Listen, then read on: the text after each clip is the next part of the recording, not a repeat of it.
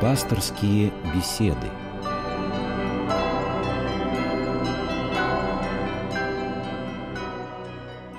Здравствуйте, в эфире программа «Пасторские беседы». С вами в студии я, Ирина Ковалева, и наш гость, священник Григорий Геронимус. Здравствуйте, отец Григорий. Здравствуйте, Христос воскресе. Воистину воскресе.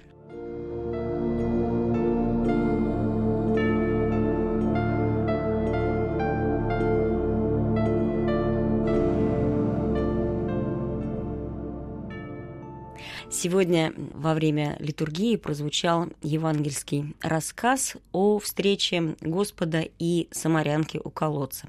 Коротко напомню эту историю, потому что ну, она не столь популярна, как, не знаю, там, притча о блудном сцене и другие. Суть ее такова. Христос с учениками возвращается в Галилею, близ города Сихем. Они останавливаются для отдыха. Ученики уходят за провизией, а к колодцу, около которого отдыхает Христос, подходит женщина. По преданию звали Фатине.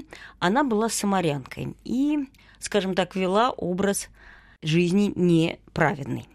Господь сам просит у нее воды, между ними завязывается, как сказал бы современный человек, очень концентрированный, насыщенный диалог, после которого женщина возвращается в свой город, и многие люди его уверовали во Христа.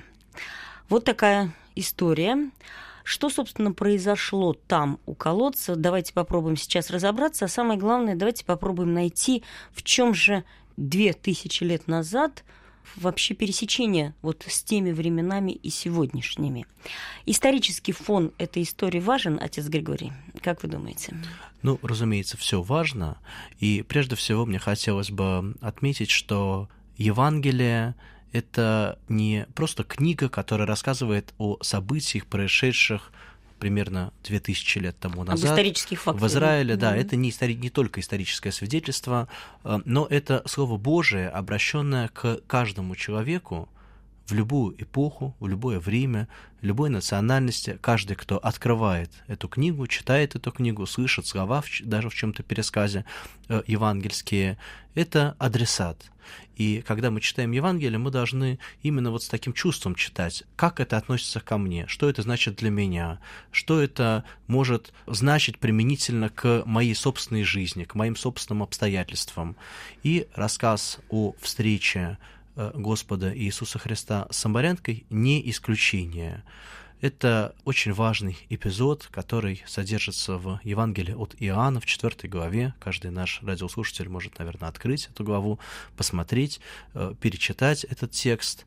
И очень интересно, что э, Господь общается именно с самарянкой. Угу. Дело в том, что в реалиях той эпохи Израиль был населен разными людьми, и вот ортодоксальные иудеи они считали, что самаряне, ну, как бы мы сейчас сказали, еретики, э, люди, которые неправильно веруют в Бога, хотя они и в Бога веруют, но их вера искаженная, неправильная, и с ними даже старались не общаться, не разговаривать, проходить мимо них вот как мимо каких-то Более того, отец Григорий, да. если вспомнить опять-таки исторический вот этот вот контекст, там получается, что вражда между израильтянами и самарянами это как вражда бывших единомышленников, да, то есть те люди, но если они не предатели, предатели, ну, по крайней мере, они отступники от истинности Они воспринимались веры. как еретики, как отступники, как люди заблуждающиеся, такие нечестивые, распространяющие свои заблуждения. И э, ситуация была очень конфликтная. С самарянами израильтяне не разговаривали. Да. Ситуация была болезненно конфликтная. И э, когда Господь обратился к этой женщине, к самарянке, вот сам факт, что он с каким-то словом к ней обратился, уже был для нее удивителен. И я думаю, что даже это даже не касаясь содержания самой беседы, mm-hmm. уже для нас очень важно, очень поучительно. Это для нас означает, что никакой человек, никаких убеждений, нравятся нам эти убеждения, не нравятся, не должен быть для нас каким-то вот таким неприкасаемым, нечистым. Христиане так вот к другим людям не относятся. Каждый человек, наоборот, для нас образ Божий. Да, он может действительно в чем-то заблуждаться, да, у него могут быть какие-то слабости, какие-то греховные, может быть, проявления, как, между прочим, были у самарянки, какие-то стороны его личности, которые там нам могут быть как-то неприятны. Но это не повод для нас, чтобы к какому-либо человеку относиться с презрением или высокомерно, чтобы с кем-то там не разговаривать, не общаться. Христиане призваны быть открыты ко всему миру, свидетельствовать о своей вере, вступать в диалог, в общение, так же, как вот Христос заговорил с самарянкой, удивив ее, и в итоге открыв ей истину о том, что он есть Мессия, предсказанный пророками, пришедший спасти мир. Отец Григорий, вот все правильно вы говорите. И, конечно же, Евангелие это абсолютная истина, и все говорится правильно. Но обычный человек на практике встречает ну, хорошо, пускай это будет не враждующий персонаж, там, не вражда какая-то прямо такая злостная, но человек, который его всю жизнь раздражает. Давайте попробуем вот именно в этой истории о самарянке найти тот механизм и тот способ, как избежать этой вражды, как принять вот этого человека, который мало того, что твой враг, он еще и по большому счету падший человек. Ведь самарянка, она там прямо говорится, у нее было пять мужей, сейчас она живет вообще непонятно с кем и что происходит давайте в, именно в этой истории попытаемся найти вот этот вот способ или метод, как этого человека принять. Если мы обратимся э, вот к священному писанию, даже к самому началу, там, где рассказывается о том, как Бог сотворил мир, то мы можем прочитать, что человек сотворен по образу и подобию Божию. Каждый человек есть образ Божий. Если слово «образ» сказать по-гречески, то это будет слово «икона». То есть каждый человек является иконой Бога, образом Божиим. И бывает, знаете, что икону какие-нибудь там нехорошие люди взяли из храма, э, использовали не по назначению, икона повреждена, икона поругана, икона, может быть, частично уничтожена, но если верующий человек эту икону находит, он все равно относится к ней как к святыне. Если возможно, эта икона передается реставраторам и реставрируется. Если это уже невозможно, все равно мы э, даже вот к тем остаткам былой иконы относимся как к святыне, поруганной, да, почти уничтоженной, но все-таки святыне. И также каждый человек — это образ Божий, оскверненный, поруганный через свои собственные грехи, через свои страсти, через свои какие-то падения. Но под этим всем, да, под слабостями каждого человека, конечно же, вот содержится что-то очень важное, бессмертная душа, которая является образом Бога. Поэтому вот каждому человеку мы должны так относиться. Не закрывать глаза на слабости, на какие-то такие вот греховные проявления, но различать грех и грешника. Человека мы должны любить, а грех, ну, это как такая духовная болезнь, можно даже пожалеть человека, что он страдает вот теми или иными греховными страстями. Если у нас есть возможность помочь этому человеку, очень хорошо. Если нет возможности помочь, ну, по крайней мере, не ненавидеть этого человека. Господь учит нас, что мы должны любить даже врагов. И вот э, в этой истории про встречу Господа с Самарянкой, мы видим, что Господь отнесся к ней именно так, как к живому человеку, с человеческим достоинством и несмотря на ее падение, несмотря на ее безнравственную жизнь, несмотря на то, что она э, заблуждалась и не исповедовала веру ветхозаветную даже в всей ее истинности, а уклонялась вот в это самарянское исповедание, при этом при всем именно ей Господь первый вот этой грешной женщине, можно сказать, еретичке, он ей открыл истину о том, что он Христос, он Мессия, пришедший в мир. Он не вот как-то высокомерно на нее посмотрел, вот я вот пришел там для того, чтобы праведникам, учителям, э, книжникам, фарисеям, э, а все остальные вот э, погибайте в своем невежестве. Наоборот, Господь говорил, я пришел, чтобы спасти грешников. Нездоровые имеют нужду во враче, но больные. И вот этой женщине он открылся именно как Мессия. Отец Григорий, а можно дать простое определение, что такое грех? Чтобы я понимала, вот в чем я грешна, в чем. Это грех, а это не грех. Мы же часто так говорим. Что такое грех? Вот самое простое такое понятное определение. Ну, греческое слово «прегрешение», вообще говоря, означает промах. Вот человек стреляет из лука или из ружья в мишень и промахивается и попадает в какое-то другое место. Грех — это такой поступок, который является промахом, то есть он не соответствует воле Божьей, он не соответствует замыслу Божию, он идет в разрез с тем, что Господь хотел бы видеть от нас, от наших действий. Грех рождает э, всегда какие-то очень нехорошие последствия для самого человека, который этот грех совершает, и для э, окружающих. Грех — это вот нарушение воли Божьей. А в чем тогда мой образ. Мы созданы по образу и подобию Божьему, да? Почему два слова возникает? Образ и подобие. Вот нету в этом какого-то равенства, такой повторения, скажем, синоним. Ну, святые отцы э, говорят, что здесь есть некоторое различие. Да, эти слова э, схожие по своему значению, но э, это как бы разные степени. Преподобный Максим Исповедник говорит так, что по образу Божию каждый человек – даже грешный, даже падший. Вот что бы человек с собой не сделал, какие бы э, гадости или падения или предательства человек не совершил, изничтожить до конца в себе образ Божий невозможно. Где-то в глубине он все равно зарыт. И это является вот нашей надеждой, упованием. Значит, можно это в себе пробудить, можно покаяться, можно изменить свою жизнь, э, даже в состоянии очень глубокого падения. А подобие но это все-таки не про каждого человека, можно сказать, что каждый подобен Богу. Вот там пьяница, который э, большую часть времени проводит где-нибудь в канаве, мучает своих близких, свою жизнь превратил неизвестно во что. Можно ли сказать, что он подобен Богу, что он по подобию Божию? Конечно, нет.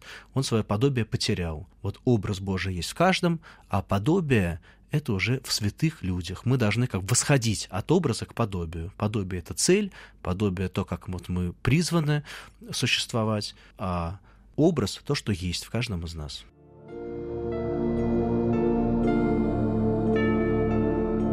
Пасторские беседы.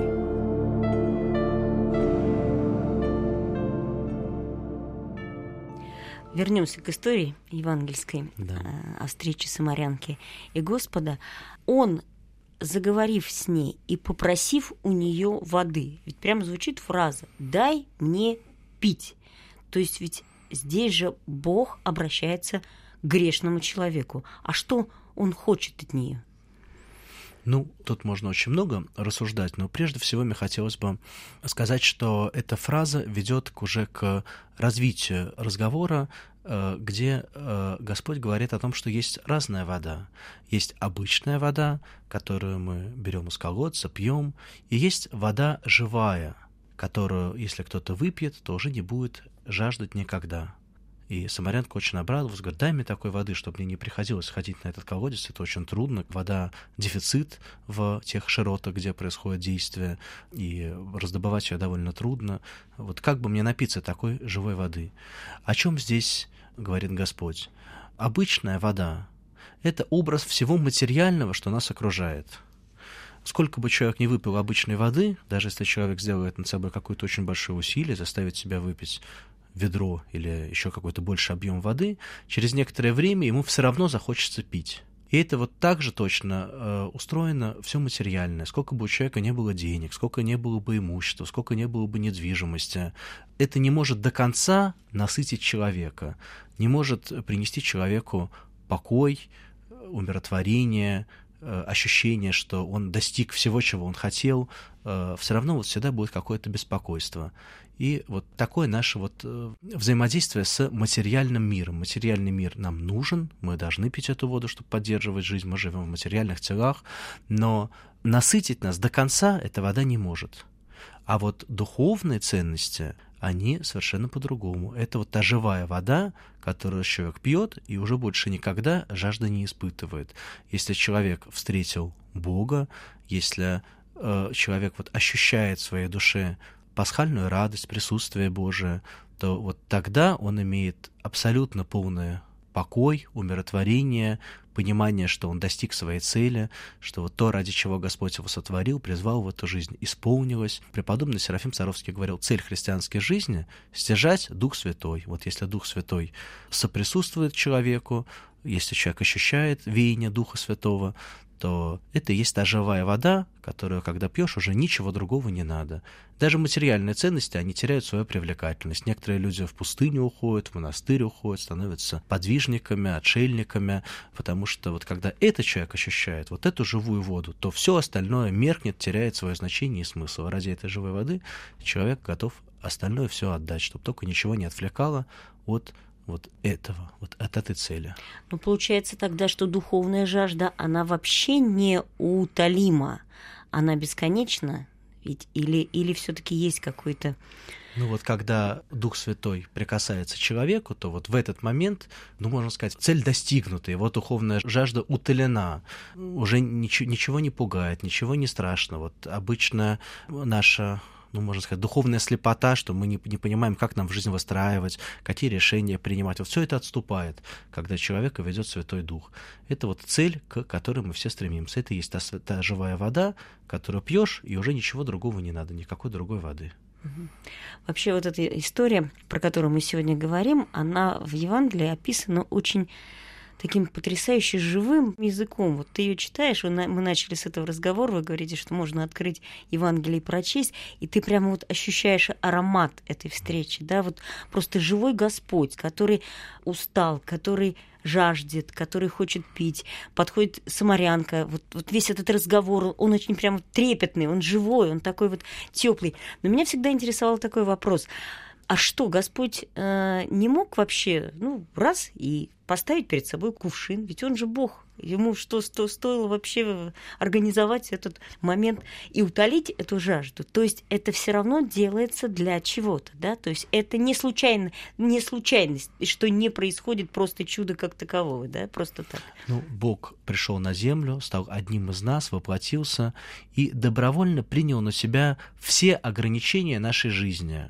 уже когда наступали страшные события ареста, распятия, э, некоторые апостолы попытались встать на защиту Господа в момент ареста, и Господь говорит, уберите мечи в ножны. Э, неужели вы думаете, что я не могу умолить Отца моего, и 12 легионов ангелов предстанут, защитят меня? Но я пришел на этот час, я для того пришел, чтобы пострадать за людей. Бог не для того воплотился, чтобы иметь на земле комфорт, безопасность, э, совершать различные чудеса и через эти чудеса э, утолять всякий голод, всякую жажду. Это дьявол пытался соблазнить э, Иисуса Христа вот таким чудом. Сделай из камней хлеба. Но Господь отринул это искушение, он вот добровольно принимает на себя всю нашу ограниченность и все наши слабости, и все наши переживания, в том числе и страдательные, такие как голод, жажду. И если бы не это, то невозможно было бы ни разговор с самарянкой, ни э, общение с учениками, ни вообще нормальное взаимодействие с другими людьми. Не исполнилась бы цель Христова пришествия, если бы он вот каким-то особым образом жил бы, и перед ним бы чудесным образом все возможные препятствия э, преодолевались бы. Ну, вообще осознать цель Бога — это сложно ведь, да? Или она проста, или она Но понятна сам Господь каждому? нам ее открывает. Вот перед своим распятием он сказал, на сей час я и пришел. То есть мы из Евангелия знаем, для чего он пришел, чтобы умереть за нас, взять на себя грехи наши, воскреснуть во славе и своей смертью победить нашу смерть. Вот это цель его пришествия. Другая цель — это сделать возможным пришествие на землю Святого Духа, что мы скоро будем праздновать в день Пятидесятницы, в день Святой Троицы. Вот, так что мы проникнуть как-то чисто интеллектуальным образом мы, конечно, в это не можем. Пути Божии неисповедимы. Но из Евангелия, из слов самого Спасителя нам приоткрываются эти цели. Зачем Господь пришел на землю? Отец Григорий, а то, что мы ощущаем э, Иисуса Христа как или пытаемся ощутить как человека, нет в этом какого-то его умоления. То есть я все время примеряю какую-то ну, одежду, ну пускай не его, но, по крайней мере, самарянки на себя, да, вот как, как бы это все происходило самой. Нет в этом такого какого-то вот ну, умоления, Ну, по учению православной церкви, Господь Иисус Христос был истинным Богом, в нем вся полнота божества обитала телесно, как говорил апостол Павел но вместе с тем он был истинным человеком, в нем была вся полнота человеческой природы, у него было такое же тело, как у нас, такая же душа, такой же дух, воля человеческая.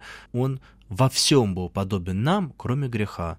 Поэтому нет э, никакого э, прегрешения в том, чтобы как-то вот фокусировать взгляд на его человеческой природе. Да, он был человек, такой же, как мы, но вместе с тем и Бог. Он был Бога-человеком. Греха он не совершил ни одного никогда в своей жизни. От греха он был совершенно свободен. Но во всем остальном он был подобен нам. А мы можем не совершить ни одного греха? Не получится, наверное, да ведь? Ну, даже великие святые и апостолы, они э, теми или иными грехами падали. Вот апостол Петр, например, перед своим арестом Господь сказал ученикам, вы все от меня в эту ночь э, отвернетесь, все вы станете предателями. Апостол Петр сказал, нет, Господи, я за тобой пойду и на смерть, в тюрьму, куда ты пойдешь, туда и я, я от тебя никогда не отрекусь. И Господь говорит, нет, Петр, вот в эту же ночь, прежде чем петух пропоет, от меня трижды отвернешься. И затем произошли вот эти страшные события, арест, ночной суд, первый в Синедрионе, и апостол Петр проследовал за Господом, грелся у костра неподалеку от того здания, где Господа судили. И сначала там одна женщина подошла, говорит, наверное, ты ученик вот этого преступника, которого сейчас судят.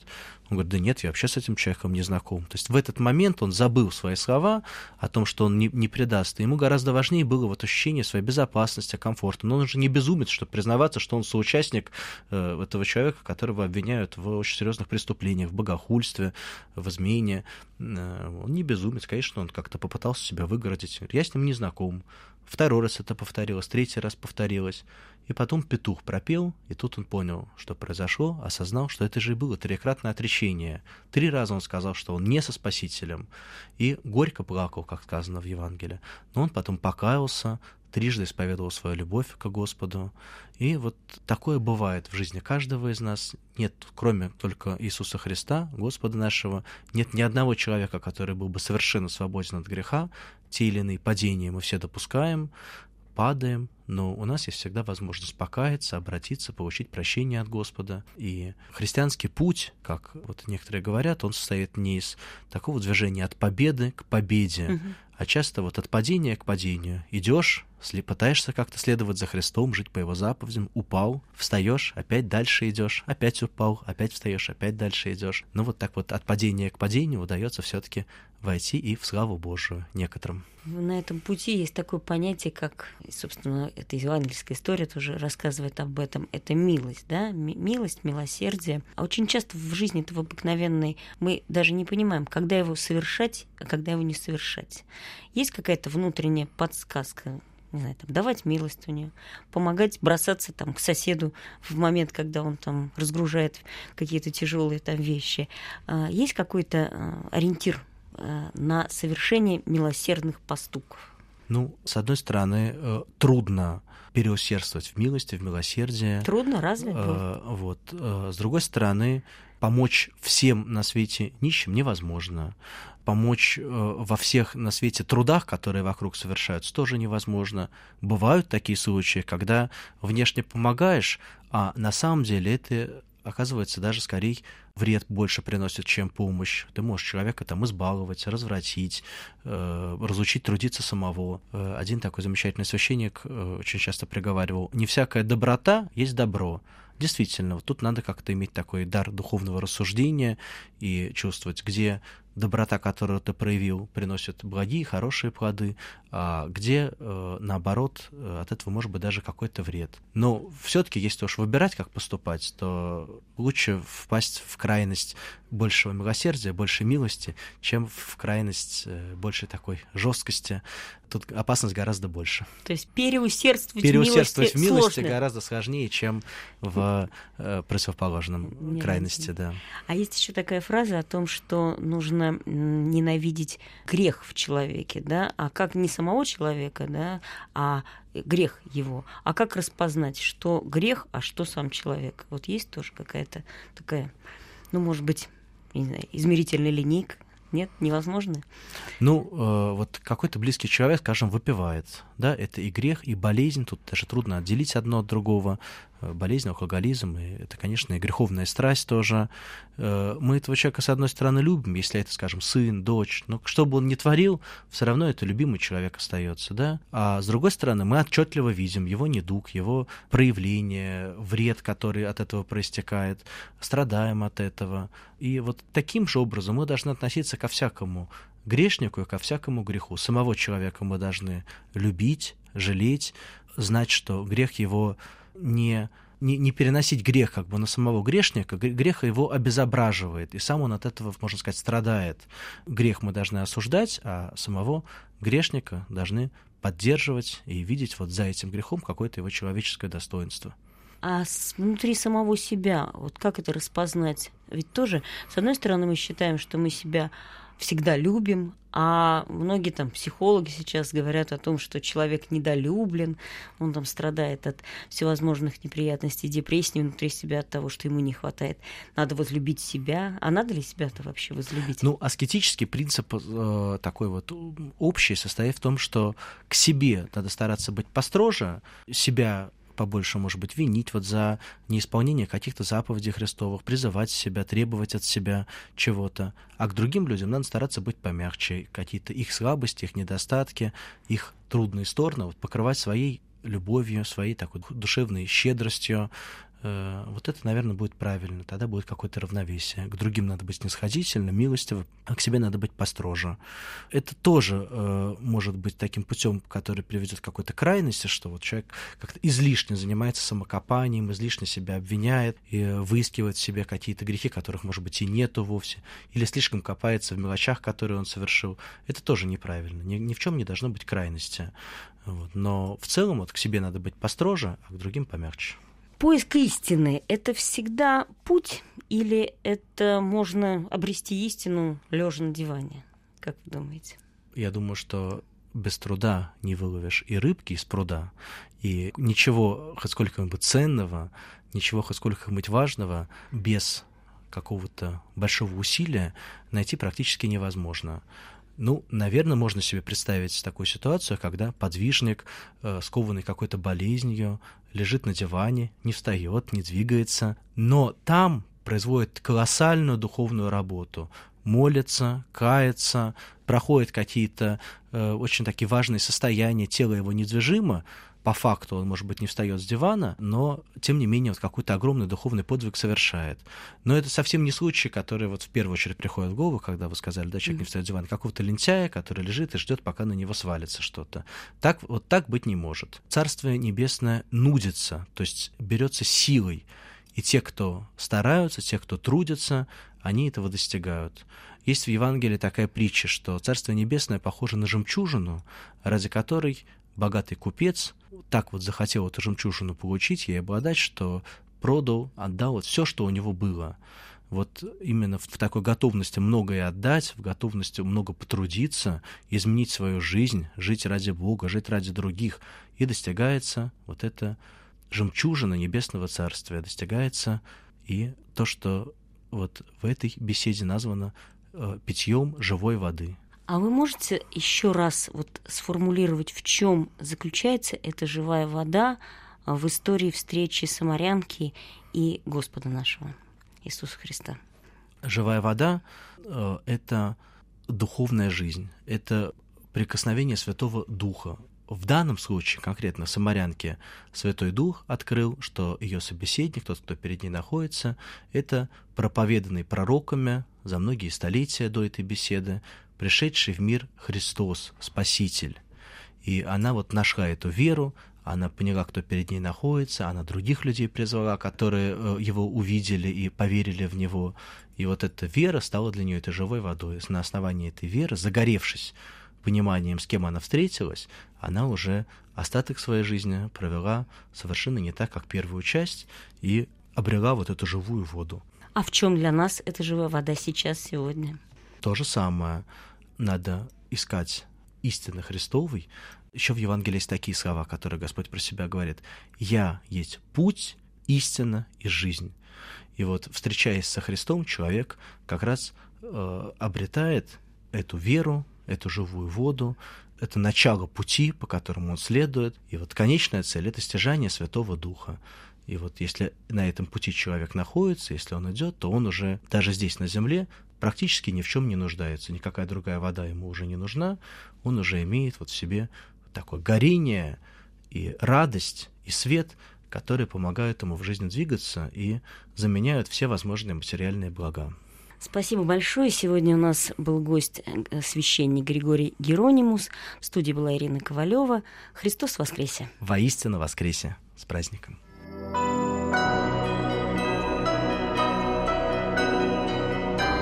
Вы слушали программу «Пасторские беседы» из цикла «Мир, человек, слово».